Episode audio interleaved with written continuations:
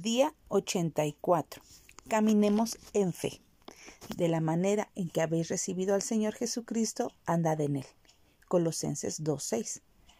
Andar en Cristo se refiere a la relación dinámica que debemos tener con el Señor. Así como es imposible avanzar estando inmóviles, los creyentes avanzan o retroceden en su vida. La clave para madurar en la fe se encuentra en el versículo de hoy. ¿De qué manera usted y yo recibimos a Jesús como Salvador? Por fe. Efesios 2 del 8 al 9. Confiamos en la provisión de Cristo en la cruz. La vida cristiana debe recorrerse o vivirse de la misma forma. Muchas personas andan por vista y sentimientos, pero permitir que nuestros sentimientos físicos nos guíen espiritualmente no funciona, porque nunca tendremos toda la información que requerimos, pero Dios sí la tiene. Por tanto, quiere que confiemos en Él a diario para cualquier necesidad que podamos tener.